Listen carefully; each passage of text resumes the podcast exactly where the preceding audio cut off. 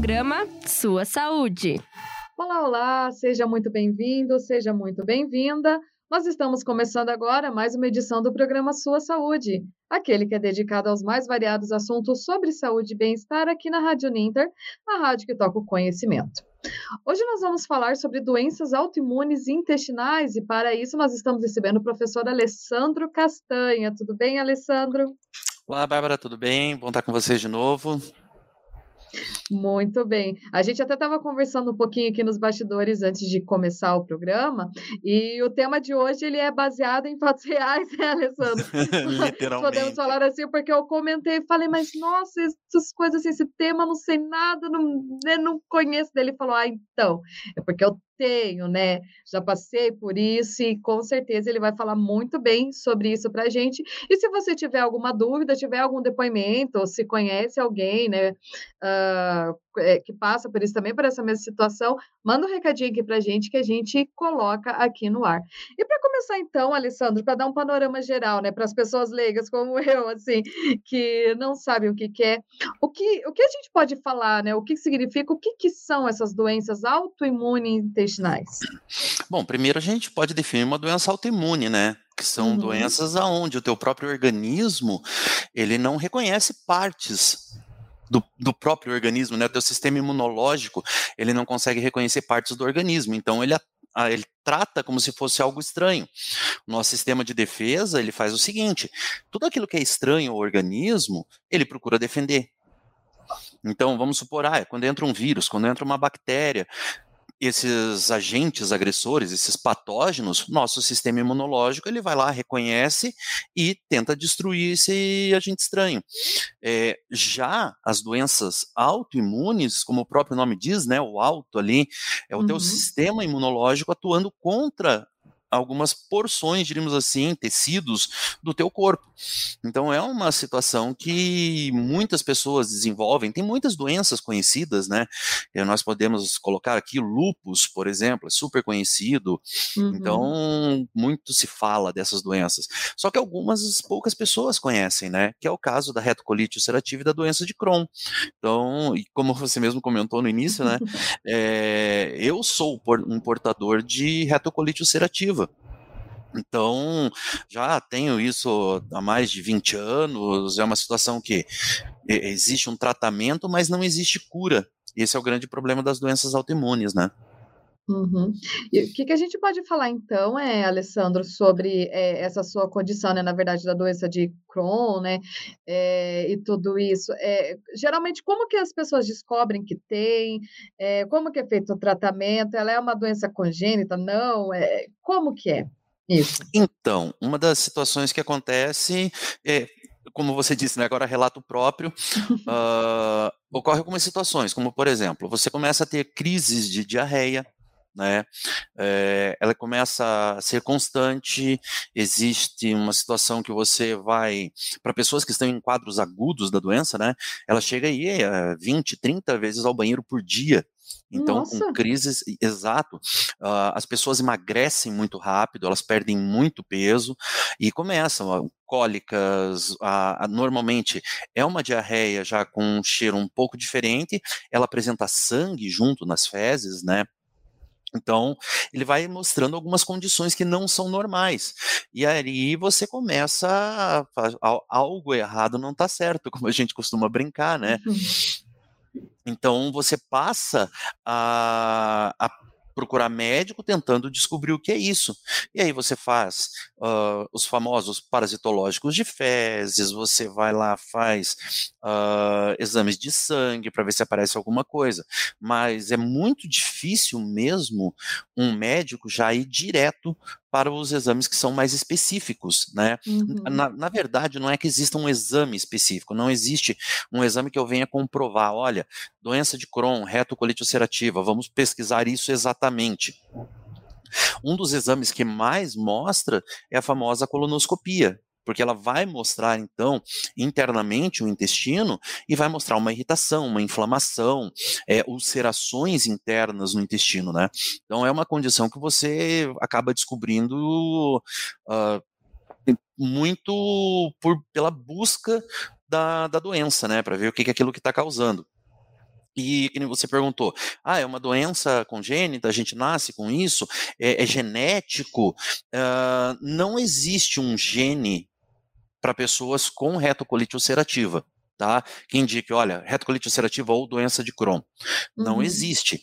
É, mas ela tem uma predisposição genética, isso já foi visto em pacientes com essas doenças autoimunes intestinais, né, as famosas inflamatórias intestinais.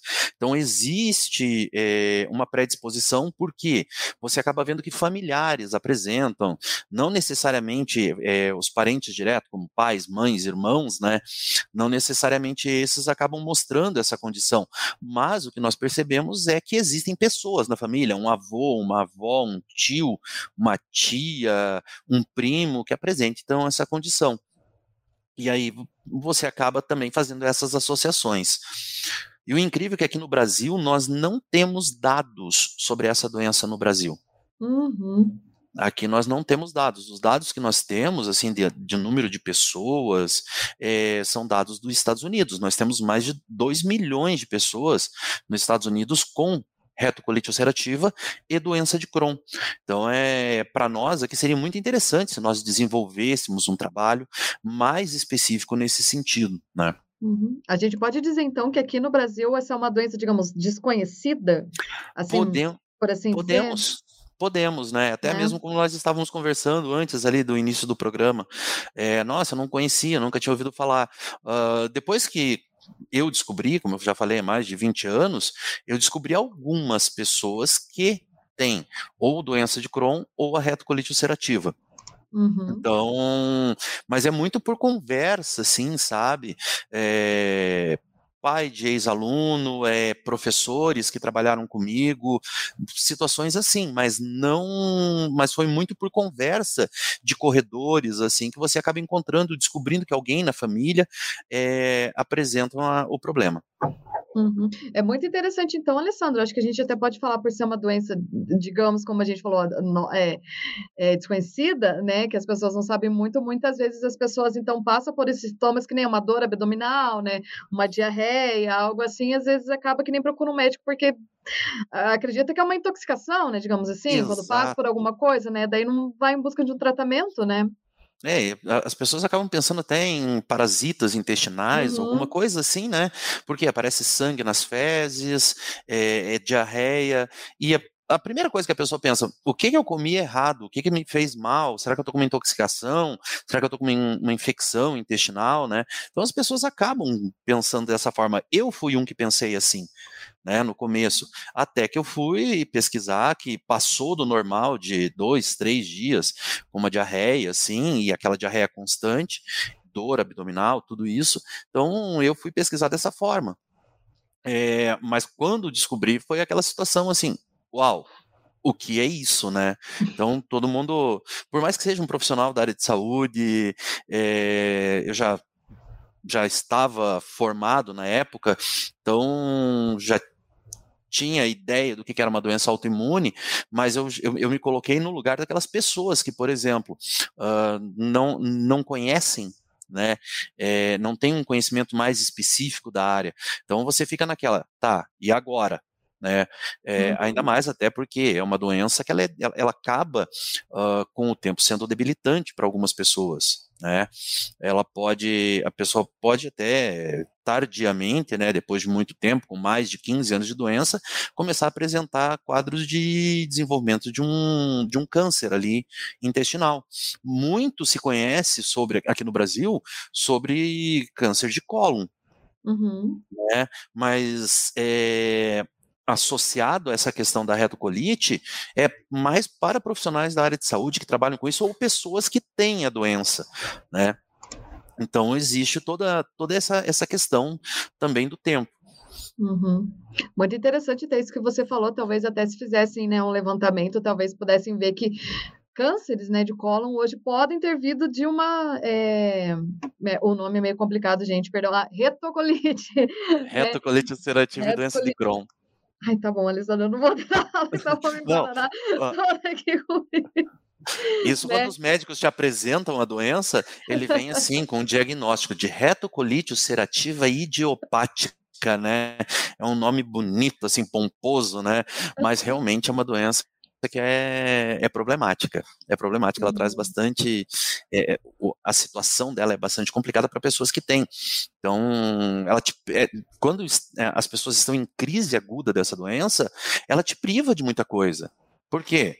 Porque você, do nada, você sente aquela cólica e é correr para o banheiro. Não tem muito o uhum. que fazer. Né? Até porque, como você está com o intestino totalmente inflamado, é, cheio de úlceras dentro, a dor que acontece, é, ela é uma dor assim bem complicada, é uma dor bem complicada. E a, Alexandre, gente... pode falar, perdão.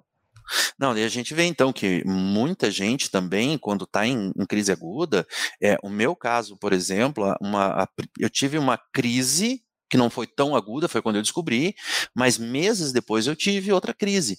E aquela foi extremamente aguda, aonde eu emagreci em questão de uma semana quase 13 quilos. 13? Quase 13 quilos. Nossa! Então é uma coisa assim, porque não, você não absorve. A, a, a função do nosso, do nosso intestino é a absorção né? Uhum. Então, o que que acontece? Na retocolite, vamos tentar diferenciar um pouquinho as duas, né? É importante a gente é, descrever isso. A, a retocolite ulcerativa, como no, o próprio nome já diz, né? Reto e cólon, né? É, ele acaba trazendo então lesões mais no intestino grosso. A, a doença de Crohn, ela já é um, mais uma, como se fosse uma pancolite. Ela acaba espalhando é, intestino delgado, ali, né, ilho, que são porções de intestino delgado, ah, no intestino grosso também, né, então você acaba vendo que existe já um problema é, maior, mais que ocupa uma área maior do intestino. E como a função do intestino é absorver, Uh, os nutrientes, absorver a água. Então, por isso mesmo que a inflamação ela vai não vai permitir a absorção de água, você vai acabar fazendo o quê? Vai acabar liberando praticamente 70, 80% daquela água que você absorveu, né, que você uhum. ingeriu, né, e acaba não absorvendo, né? Então a água que você ingeriu você acaba não absorvendo. Então você fica debilitado pela falta de líquido no corpo, pela falta de nutrientes que você não consegue absorver. Então existe muitas situações que que que, que, dificultam a vida dessas pessoas, né? Então, é, a, a, grande diferença das duas é essa, mas ambas são doenças autoimunes, né? E normalmente, um fato que é interessante é que as pessoas descobrem antes dos 30 anos. Tá? Então, uhum. é um período onde você descobre. Eu descobri lá pelos meus 20 e poucos anos. Mas também não isso não significa que eu vá chegar é, lá pelos 20 e poucos anos e vá descobrir. Pode ter criança apresentando? Sim. Nós temos, nesses dados americanos que nós temos, é, nós temos mais de 200 mil crianças nos Estados Unidos com retocolite ulcerativa e doença de Crohn. Uhum. Muito interessante. Alessandro, você falou assim, é, de como a pessoa fica. Você, por exemplo, em uma semana emagreceu 13 quilos. Então, para as pessoas, assim, se alertarem quanto a isso, né? É, como que ela pode saber, assim, diferenciar, digamos assim, ah, uma diarreia comum devido a uma intoxicação alimentar, né, uhum. que ela uhum. teve, e, e, quando é um ponto mesmo dela se atentar para ver, não, não, isso não é normal, não é algo que pode acontecer corriqueiramente, assim. É, normalmente a gente acaba vendo algumas infecções intestinais, uma ou outra, quando é um pouquinho mais grave, ela pode apresentar um pouco de sangue nas fezes, né, é, uhum. é, até mesmo aquela, aquela diarreia fétida, situações que, que diferenciam um pouco, né, mas é, o problema é a quantidade de episódios de diarreia uhum. no dia. Aí, geralmente então, assim, você fica um dia, né, meio mal, é... mas com uma hidratação você já vai melhorando. E até mesmo assim. no dia, né? Se você uhum. vê assim, por uhum. exemplo, uma pessoa que está com uma infecção intestinal, ela sente aquela cólica, corre para o banheiro, mas você tem o quê? Duas, três, no máximo umas quatro vezes ao dia que você tem aquela diarreia forte. Uma pessoa uhum. com retocolite ou com doença de Crohn, eles têm episódios, como eu falei para você anteriormente ali, é, de mais de 20 vezes num dia. Então é uma condição que acaba eh, saindo do normal, né? E quando a pessoa passa daquele período, passou uma semana, aquilo não melhorou e você continua com episódios constantes, é bom uhum. você procurar um médico, é bom fazer uma pesquisa, né, sobre o que está acontecendo, principalmente com a presença de sangue nas fezes, que é uma característica porque as nossas células de defesa, elas vão até o intestino e elas começam a causar lesões. A, a intenção do, do sistema de defesa do nosso corpo é matar o agente agressor. E como ela não reconhece o intestino dessas pessoas que possuem, então, a, as autoimunes é, inflamatórias intestinais, ela começa a atuar sobre o intestino, causando as ulcerações. Então, uhum. isso é uma situação que é, também sai do normal. Então, cólicas um pouco mais fortes, a presença do sangue, isso são características que a gente acaba vendo a, é, como um fator para você procurar um médico. Uhum, perfeito.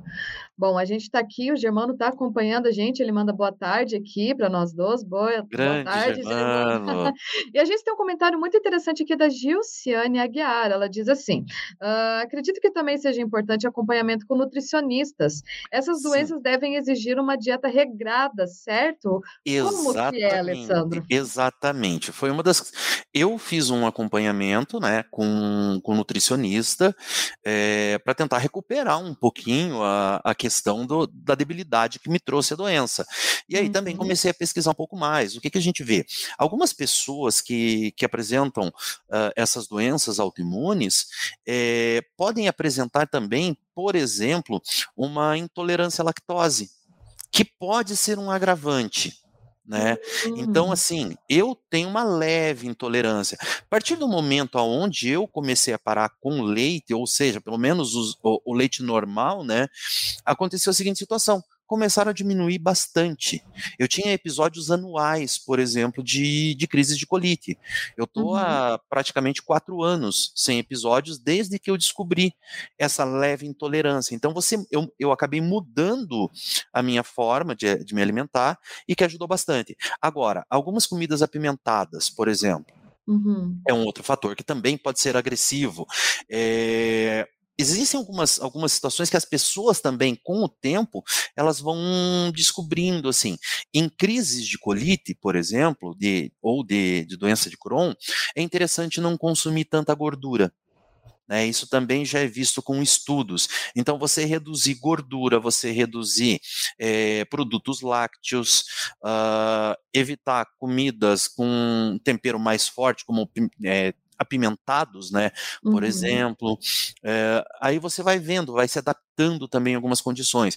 Lógico, um acompanhamento do médico e de uma nutricionista te ajuda e ajuda muito nessa situação. Então, vale a pena sim ter um acompanhamento com, com esses profissionais. Uhum. E fora essa parte, então, da, da dieta, Alessandro, também é feita com tratamento medicamentoso, exercícios, assim, como que as outras Bom, áreas também da vida? Exercício, exercício físico vai ajudar bastante, né? Uhum. É, até mesmo porque ele melhora a tua condição imune, e, e, você diminui a quantidade de crises. Lógico que em um período de crise, você pensar em fazer uma atividade física, como uma corrida, uma, um ciclismo, uh, esportes um pouco mais de atividades, assim, é, ele vai ser um pouquinho mais difícil para essas pessoas tá? Uh, mas, por exemplo, ah, você vai fazer uma caminhada, uma, é, vai para uma academia, faz uma atividade, algo também que te ajude a equilibrar mente e espírito, uh, mente e corpo, né? Te ajuda bastante, porque episódios de estresse eles ajudam bastante a, a iniciar uma crise. Tá? É muito comum nós vermos pessoas que passam por algum período de estresse, alguma no trabalho, na vida pessoal, acabarem desenvolvendo uma crise bem aguda. Tá? Então é, é muito, muito comum isso acontecer. É, a, a questão, então, atividade física ajuda? Ajuda. Medicamentos, né? Que nem você havia me perguntado.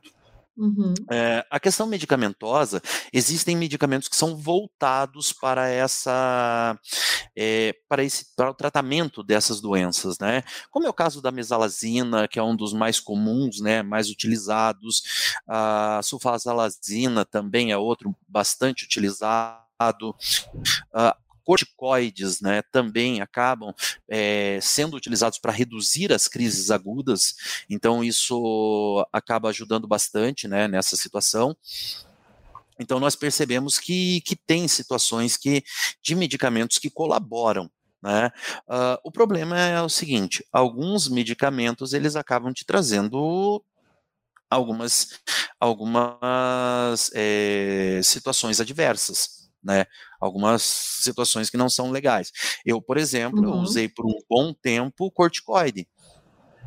Então, resultado disso, hoje eu tenho olhos secos, é, baixa produção de lágrimas, uhum. esse tipo de coisa. Então, os corticoides, nós sabemos que eles podem trazer inúmeros, uh, inúmeras situações adversas para as pessoas, né? Uh, mas são condições que, pensando entre a doença autoimune e isso, eu prefiro isso, né? Então, ele acaba te dando uma, uma condição um pouquinho melhor. De, de, uhum, vida, né? Uh, também, lógico, aqui no Brasil. Pode... Só Diga. queria comentar que aqui no Brasil a gente tem a campanha do Maio Roxo, né? Que é uma campanha de alerta contra essas doenças, não é? Sim, sim, sim. É, no, esse ano, em maio até, nós falamos bastante sobre outra doença autoimune, que é o lúpus eritomatoso sistêmico, né? uhum. né? Então, e, e, o interessante é que é uma doença conhecida, né? Uh, eu não porque eu tenha uma doença autoimune inflamatória intestinal, que eu acho que a gente deveria falar mais, mas eu acho que é para a população em geral. As pessoas não conhecem bem, às vezes ela tem algum parente na família e ela não entende o que é realmente aquilo, né? Então a gente tem que pensar uh, na questão das pessoas, dos familiares ali entenderem o que, que aquela pessoa passa. Eu sou uma pessoa, diríamos assim, sortuda é, pela minha família que, que entendeu muito bem, pelos meus amigos que compreenderam muito bem essa situação. Mas tem muitas pessoas que acabam não entendendo, ai, mas por que, que ele se isola tanto? Por que, que ele não consegue sair de casa? Por que, que acontece tais situações, né? É, então, assim, como eu falo, uh, para uma pessoa que acaba tendo em episódios agudos 20 a 30 diarreias por dia, é complicado né? Uhum. Você pensar que aquela pessoa ela, ela tem que sair daqui para ir para um lugar certinho e tem que fazer o mesmo trajeto, porque se tiver precisar de um posto no meio do caminho para parar e ir ao banheiro no posto, ela vai ter que fazer isso, né? É, a gente até pode falar, eu posso dizer que são fatos reais, né? Porque era uma situação que eu passava. Né, em crises agudas, eu precisava ir trabalhar. Então, quando eu ia trabalhar, eu fazia pelo mesmo caminho sempre, por quê? Porque eu sabia que de tempo em tempo, se eu precisasse, tinha um posto de tanto em tanto distância. É problemático? Isso lógico que é. É chato? É, mas a, a, as pessoas que convivem com você, elas entendem, porque elas sabem o que você está passando. Uhum. Né? Mas agora o restante dos familiares não entende, porque você convida ele para ir, ele, ah, desculpa, não vai dar, tal, não tô legal. Ah, mas venha, fica aqui. Não é assim, né? Então, é, é uma, uma coisa que é um pouquinho complicada. É interessante também, só puxando um pouquinho a questão dos, dos medicamentos, né? Hoje uhum. nós temos uhum. tratamentos que estão evoluindo bastante. É, a questão dos imunossupressores, né, que eles utilizam, as imunoglobulinas, uh, voltadas para um tratamento mais específico. Então, é, é uma condição que a gente vê que está dando uma condição, uma condição de melhora para as pessoas que têm. Uh, infelizmente, é uma doença que pode matar. Né? A gente sabe disso, que a evolução dela pode levar a, a uma questão de, de, câncer. Algumas pessoas com doença de Crohn, se nós pensássemos assim, ó, entre doença de Crohn e retocolite, qual seria a menos agressiva? A retocolite. Uhum. É, a retocolite é menos agressiva do que a doença de Crohn. Uh, posso é, acabar com essa doença? Uh, só se você fizer a retirada do intestino grosso e aí vai viver com uma bolsa de colostomia pelo resto da vida, né? Uhum. Aquelas bolsinhas que, que as pessoas usam ali para uhum. a saída dos dejetos, né? Então, pode, sim, podemos uh, viver sem a retocolite. Lógico, isso vai diminuir, mas aí você também tem outros problemas que estão associados. O problema da, da doença de Crohn é que ela atinge também o intestino delgado, e aí é complicado, né? Ah, entendi. Eu ia perguntar para você se, uh, digamos, se é uma doença que tem cura, né? Como que faz se uma pessoa quiser, né, se curar disso e tal. E eu também queria saber, uh, uma pessoa ela pode desenvolver essas duas doenças ao mesmo tempo? Tanto a de Crohn e a retocolite? Olha, normalmente a pessoa que tem. É, diríamos assim, é, é que as duas doenças são muito próximas, né? Como uhum. a doença de Crohn ela atinge intestino delgado e intestino grosso, então a gente pensa assim, ah, se está atingindo só cólon, né? A questão de, de reto, o sigmoide, cólon descendente, que é o mais comum, né? É, da retocolite, uh, é retocolite, Tá? Se ela desenvolve uma situação que é mais ampla, né, então aí eu tenho a, a condição de uma doença de Crohn né, atingindo o intestino uhum. delgado e assim por diante. Então a gente acaba vendo essas, essas duas questões ali acontecerem. Entendi. Alessandra, a gente está chegando aqui nos minutinhos finais da nossa edição de hoje do Sua Saúde. É, vou deixar aqui aberto se você quiser passar mais alguma informação que a gente não tenha comentado aqui ou algum recado para as pessoas também para conhecer mais sobre isso, pode ficar à vontade. Então, eu sempre, quando me perguntam, né, eu sempre falo para as pessoas, é, existe uma Associação Brasileira de Doença de Crohn e Retocolite Ulcerativa, uhum. que você consegue informações lá, informações muito boas, né? Eles, é, apesar de, como eu disse no início do nosso programa de hoje aqui, é, nós não temos dados nacionais, uh, mas este, esse, essa associação uh, de doença de Crohn e retocolite ulcerativa, é, ele traz muita informação que a pessoa se a pessoa quer conhecer um pouco mais a doença, se ela quer entender um pouco mais o que um parente próximo tem, é, ela pode procurar, que seria é, abcd.org né? Então, uhum. é um site que, que eu sempre indico como confiável com as informações, até porque é mantido por pessoas que tem, é, ou tem doença de Crohn, ou tem familiares mais próximos com a doença, né? Então é, é bem interessante. É, e eu fico sempre à disposição aqui, se alguém tiver alguma pergunta, se alguém quiser mandar alguma alguma dúvida aqui, eu estou à disposição sempre de vocês aqui, sempre que precisar. Muito bem, Alessandro. Eu adorei, eu adorei saber sobre isso, como eu falei aqui para vocês, né? Eu não conhecia, não sabia também dessa doença. É sempre bom a gente, é, a gente descobrir, né? Coisas novas para a gente aprender a se cuidar, aprender a olhar mais para a gente para ver o que acontece, né? Se você consegue descobrir isso cedo, você pode evitar um câncer, né? Como o Alessandro até falou, e muitas coisas assim. Alessandro, mais uma vez, muito obrigada pela sua participação aqui no Sua Saúde. O papo foi ótimo. Muito obrigada a todos que acompanharam. E na próxima semana a gente volta com mais uma edição do Sua Saúde aqui na Rádio Ninter, a rádio que toca o conhecimento. Até lá! Programa Sua Saúde.